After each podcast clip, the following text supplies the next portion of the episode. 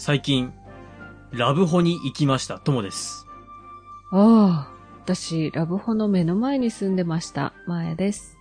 目の前ってどういうこと？覗いてるの？玄関出たら、カーテンがぶら下がってる感じ、おー。マンションのね。はあ、はあはあはあはあはあ、ちょっとあれですね。なかなかのとこにお住まいですね。住んでたのね。うんうん、うん昔ね。はい昔ねはいはいはいはい。僕はですね、うん。なんと、ラブホテルには、はい。サウナがついてる部屋があると。へで、全10室とか全20室のうち、うん1室とか2室とかついてるのあるんだよってことを最近知りまして、はい。私先日ですね、えーおじさん一人で、ラブホテルに電話しまして、すいません、あの、サウナついてる部屋があるって聞いたんですけど、って今空いてますかって。あと30分で着くんで予約してください。はい。名前はですね、みたいなことを言って、うん。えー一人で2時間満喫してまいりました。はあ、楽しそもうですね、私の中では、うんえっ、と、ラブホはですね、サウナ付きラブホではなく、う。うん。ラブホ付きサウナですね。まあ、どっちでもいいけどね。ほー。うんはい。えーはい以上です。はい。ありがとうございます。はい。あ、終わる？終わる？はい、行きましょう。はい。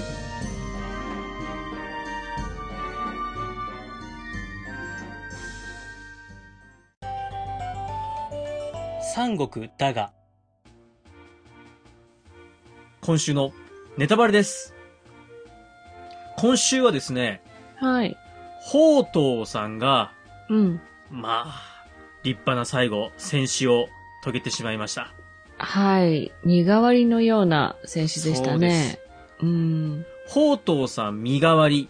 まさに今、まーちゃんがそう言ってくれたんですけども、うん。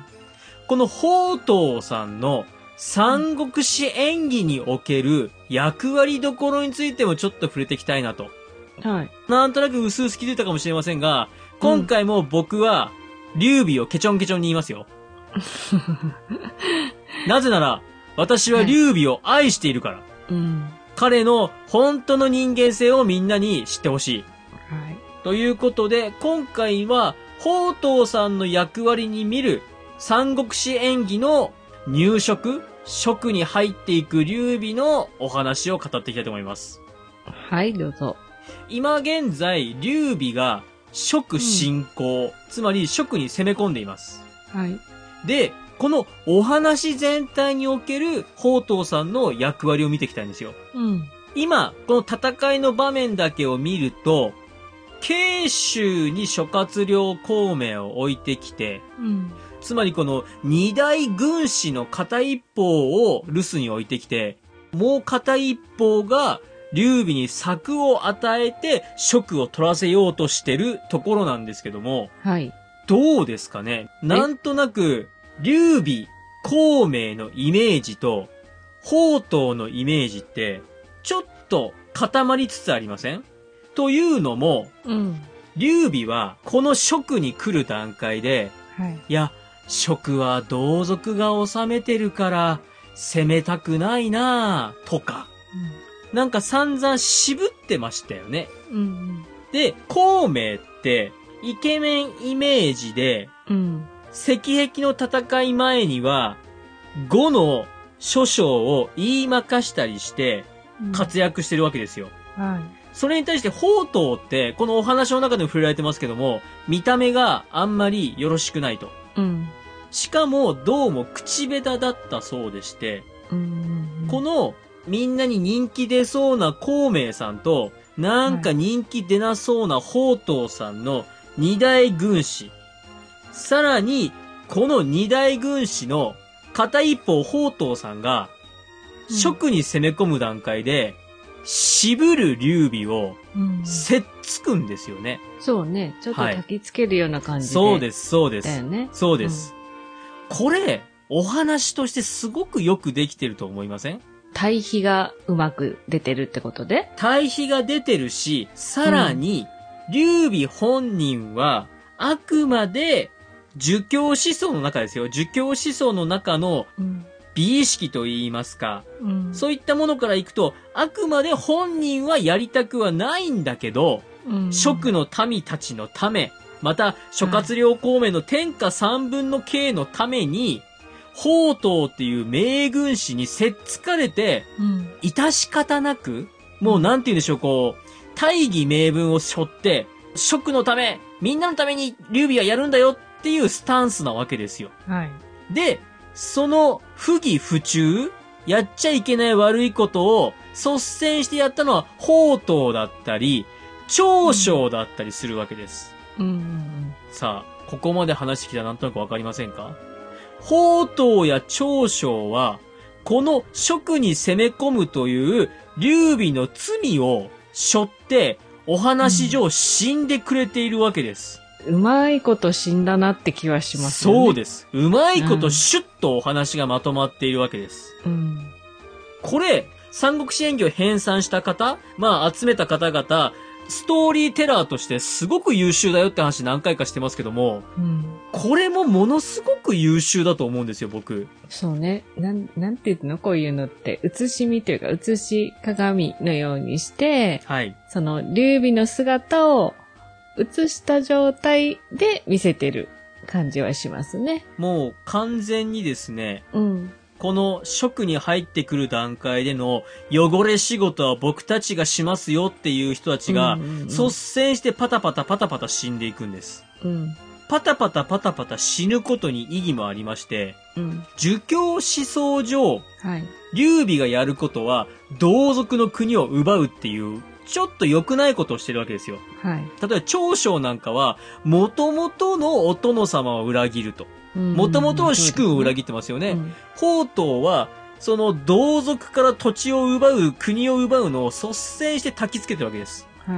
この人々は、三国志演義というお話上も、後々の職の存在意義を考えると、死んでもらっといた方がお話としてはシュッとしてまとまるんですよ。へただ、今までの劉備が名軍師を持たなかったために流浪して転々としてきたということを考えると、ここで冷酷なまでに、いやーこうすべきだと、ここを抑えるべきだという悪役になってくれる宝刀がすごく大事だったわけなんです。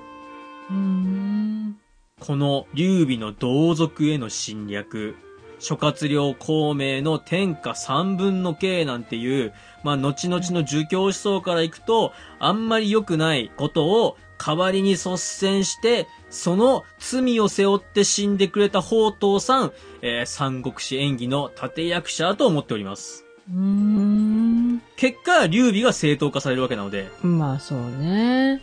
さあ、私今日ですね、えー三国志演義、三国志演義と連呼してますが、では、三国志の生死における、うん。蜀侵攻の際の劉備はどうだったのかと。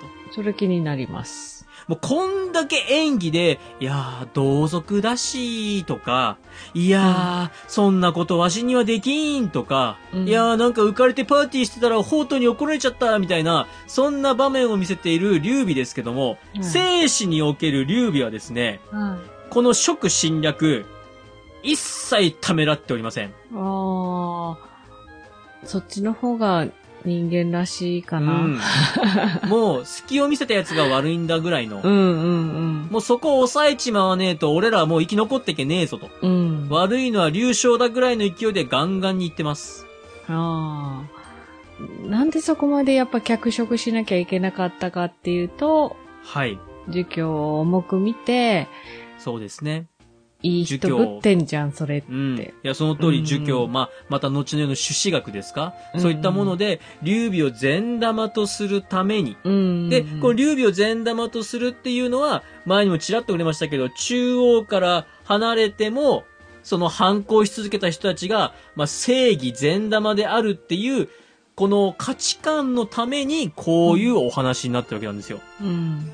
なので、宝刀はちょっとした被害者なんだなっていうお話を、今回触れさせていただきました。うん。でも被害者な感じは最後しなかったな、私は読んでて。宝刀さん、うん。活躍もして、で、結果、自分のね、考えのもとにこう、うん。まあ、準じるというかなんというかそういうところもありましたので、まあ、被害者というか、うん。そんな宝東さん、どんな人だったかということで、ちょっと皮肉屋だねとかそんな話は散々してきたんですけども、はい。宝東さんの面白いエピソードが残ってますので、それに触れておしまいにしたいと思います。はい。え、宝東さん、人物評価が大好きでして、うん。例えば A さんっていう人がいたら、A さんっていう人はどういう人ですかって言われると、常に過大評価してました。うん。もうめちゃめちゃ褒めるわけです。へえ。で、ある人に、なんでそんなに過大に評価するのと聞かれた際、宝東さんは、はい現在天下は乱れていて、正しい道は衰え、善人は少ないって悪人ばっかり多いと。うん。なので、ちょっと頑張ったり、ちょっと正義の心を持ってる人を褒めすぎるくらい褒めてやろうと。うん。そうして、あ、いいことやったり頑張ったら褒められるんだなっていう名誉欲を満たしてやらなければ、これから先もいいことする人は増えないだろうと。なんかですね、ちょっとあの、いい。かなり上からの目線なんですが、うんすごく物事を考えた人物評価をしている人でした。ね褒めて伸ばそうタイプで素敵だと思いますよ。はい。えー三国志、えー宝東さん、伝も残っておりまして、うん。後々のですね、人物批評の方にはですね、うん。義で言ったら、順位くぐらい評価されていい人だね、みたいなことを言われている名軍師でございます。はい。あまりにも短命でしたね。そうですね、うん本当にさっと現れてさっと消えちゃいましたので、うん。本日は以上でございます。はい。面白かったです。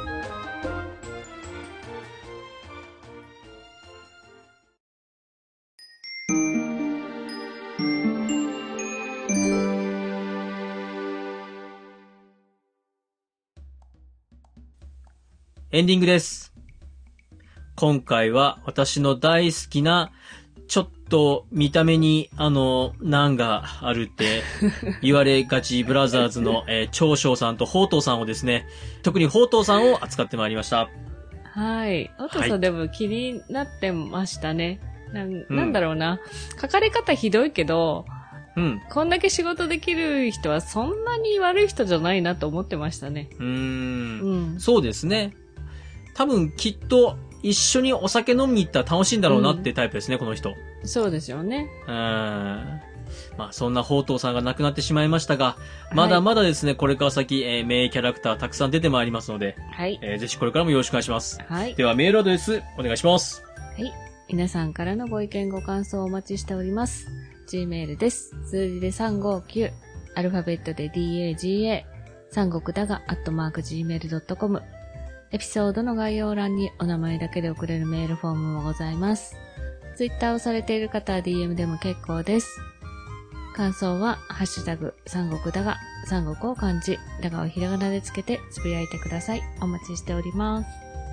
次回は、金眼鏡とうん清涼再びもゆの二つに触れていきます。はい。では、また日曜日にお会いしましょう。